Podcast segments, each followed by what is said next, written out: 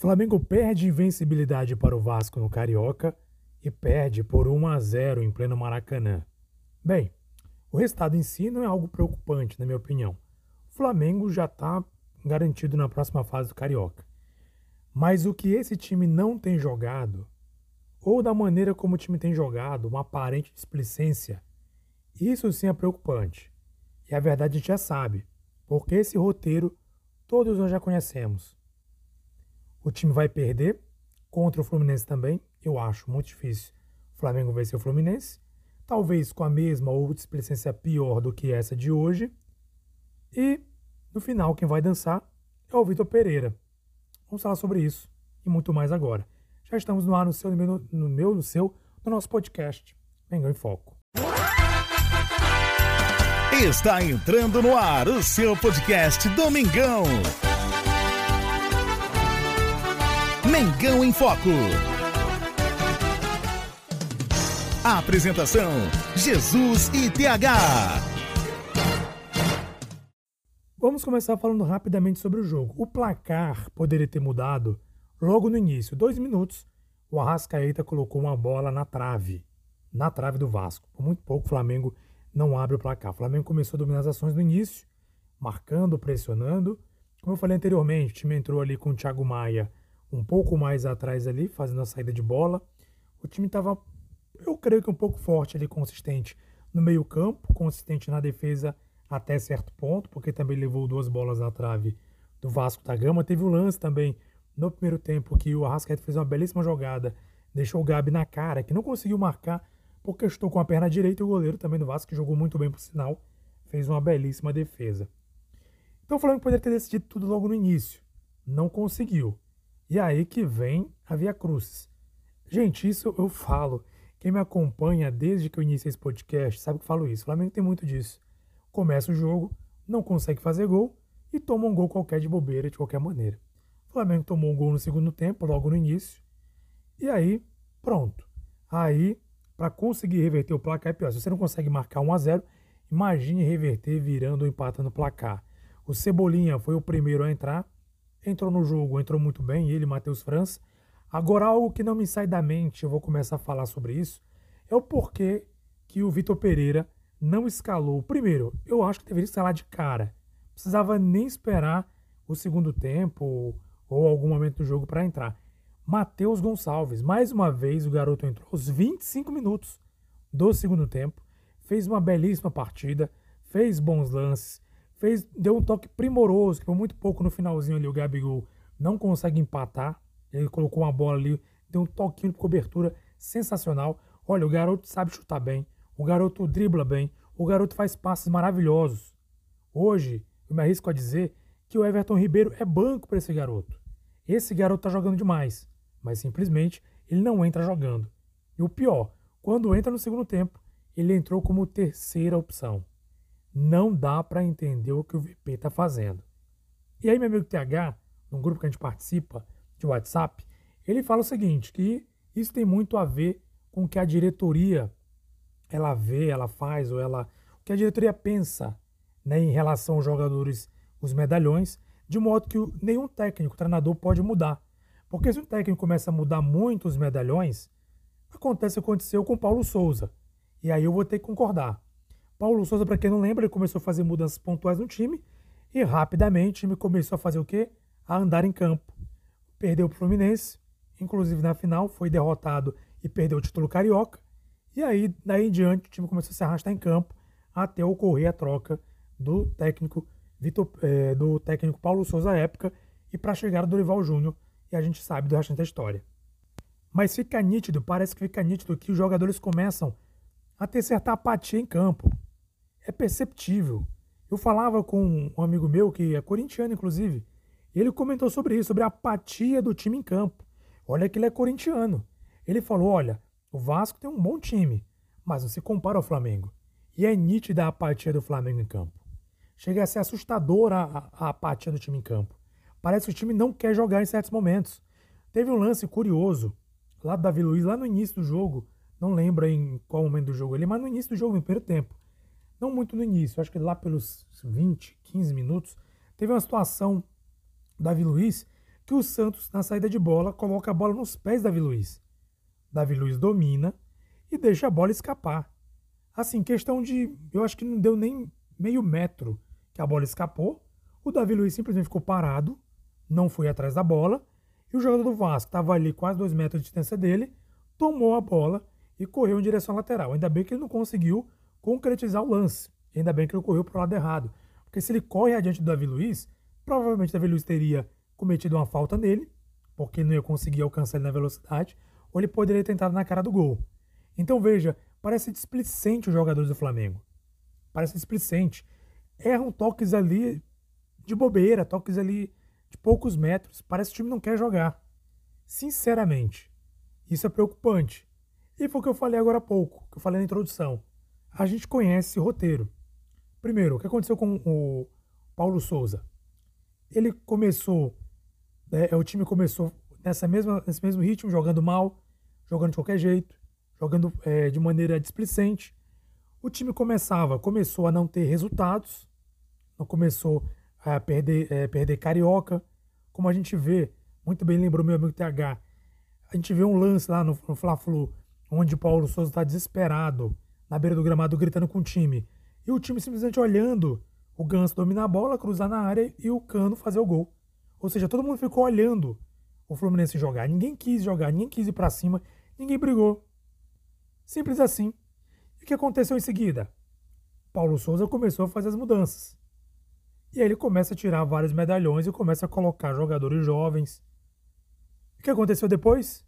O time começa a apatia, começa a jogar mal, começa a se arrastar em campo, até ocorrer a troca e a vinda do, do Dorival Júnior.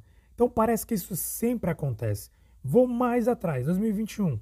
Flamengo não ganhou nada.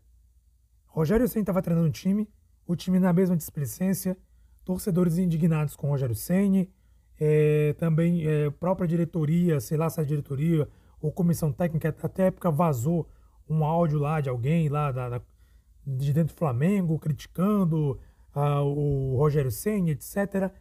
Vazou, supostamente vazou, né? Muito estranho isso aí, dizendo que ele era fraco e tal, tal, tal.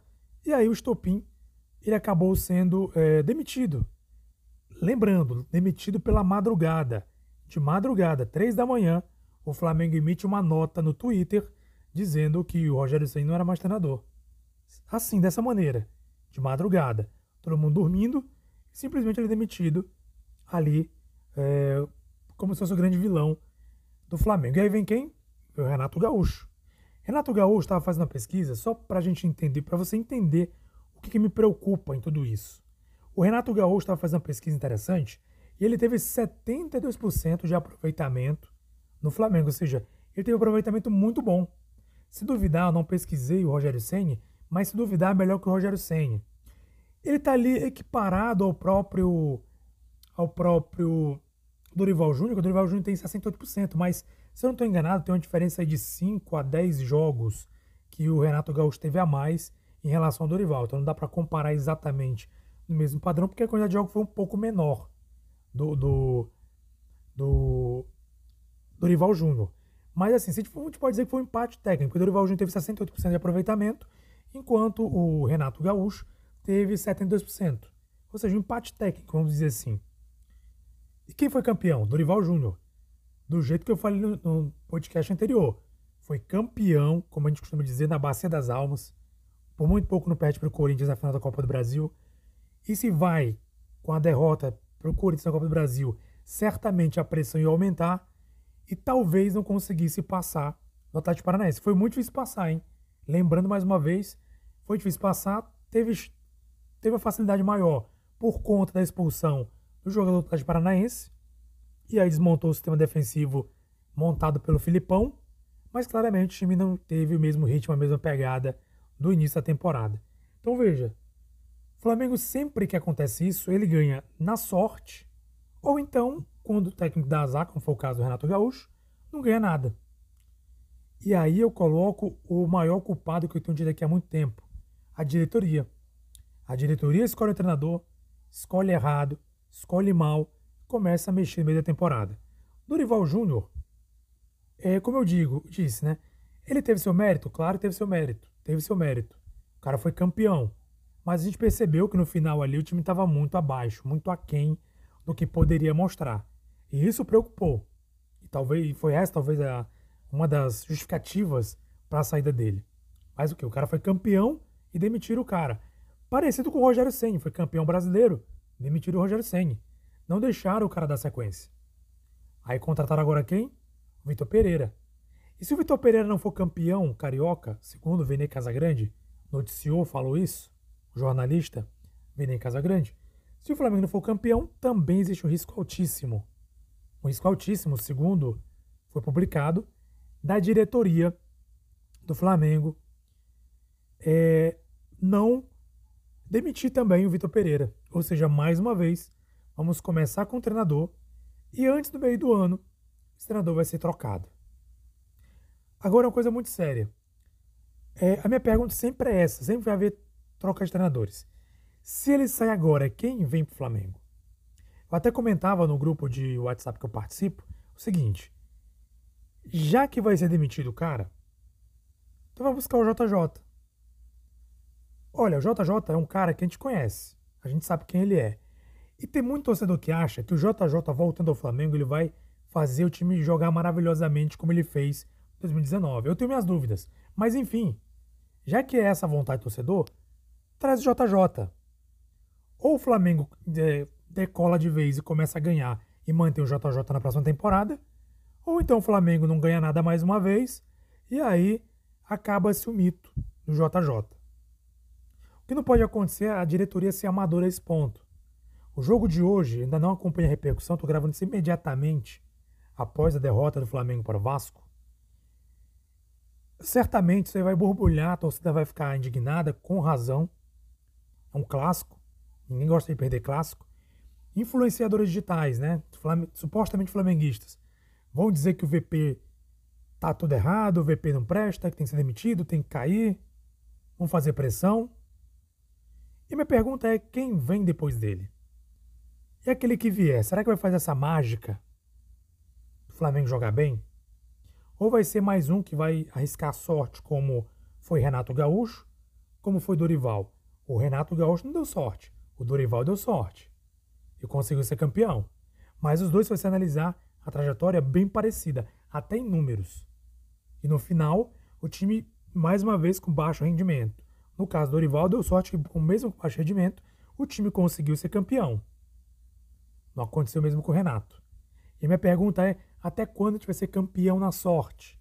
Contando com a sorte, contando com. Enfim, até quando a gente vai ficar dependendo é, desse tipo de situação para ser campeão? Olha, é algo que tem que ser questionado. E o VP tem sua culpa sim. Mais uma vez, hoje eu vou culpar o VP, como ocupei no jogo anterior. A culpa do VP é por que não escalou Matheus Gonçalves? Aí eu coloquei aquela questão que eu falei no início. Será que os medalhões pressionam ou é medo de trocar medalhões, de colocar jogadores ali, os medalhões não gostarem e começar a boicotar? Bem, boicote parece que já está acontecendo. Se o VP não cair atirando e começar a trocar jogadores, eu achava que esse jogo de hoje ele ia começar a fazer isso. Mas pelo jeito não. Eu acho que ele está esperando piorar. Coloca o Cebolinha, Coloca o Matheus França. Coloca o Matheus Gonçalves. Dane-se. Os jogadores não querem jogar. Everton Ribeiro jogou nada hoje. Fora a questão fisicamente muito abaixo. Não bastasse, questão, não bastasse a questão física, tem a questão técnica também muito abaixo. Então não está justificando titularidade. Nesse caso, o que seria sensato, correto? Matheus Gonçalves. Eu acho que Matheus Gonçalves coloca o Everton Ribeiro no banco. Mas agora, será que o VP vai ter coragem de tirar o capitão? Aí eu lembro daquela coisa de sempre, né? Todo treinador que vem no Flamengo é isso. Antes era o Diego Ribas, que não podia ser colocado no banco, ou o Diego Alves, e aí o time começava a boicotar. Sempre tem isso. Se você começa a barrar medalhões, o time começa a jogar mal, começa a não, a não querer entregar em campo. Agora eu quero saber até quando. A diretoria não vai fazer nada? Eu acho que não, porque a diretoria ela gosta desse modelo. Porque é muito conveniente. Digo mais uma vez, eu trago a culpa do VP aqui. Mas ele não é o único e 100% culpado. Mas vai ser melhor para ser melhor aí para a diretoria colocar o VP a, a, a, cabeça do VP a prêmio e livrar a cabeça deles mais uma vez. Porque é uma coisa que a gente sempre questiona, quem que contrata treinador? Marcos Braz. E por que só cai treinador e não cai o Marcos Braz? Por que sempre cai só o treinador? Por que a culpa só é do treinador? O Flamengo vai enfrentar o, enfrentar o Fluminense. Eu digo uma coisa. Para mim vai ser uma grande surpresa se o Flamengo vencer o Fluminense. Mas uma grande surpresa. Porque eu acho pouco provável. O Flamengo já não ganha o Fluminense há muito tempo. E eu acho que não é agora que vai vencer. Se acontecer, eu vou ficar muito surpreso. Eu vou ter que analisar como que o Fluminense conseguiu perder para o Flamengo e o Flamengo nessa situação que está hoje. Mas a gente tem que colocar muitas coisas aí para discussão, dentre elas a diretoria. Mais uma vez, a diretoria tem que, tem que aparecer. Vão ficar calados, escondidos, vão expor o VP, como sempre expuseram os técnicos, sempre fritaram os técnicos, foi assim com o Paulo Souza, foi assim com o Rogério Ceni, foi assim com o próprio Renato Gaúcho, que a informação de que antes da final da Libertadores ele pediu para ele queria ser demitido, pediu demissão para a diretoria, mas a diretoria não, não quis dar a demissão dele. Para quê? Por quê?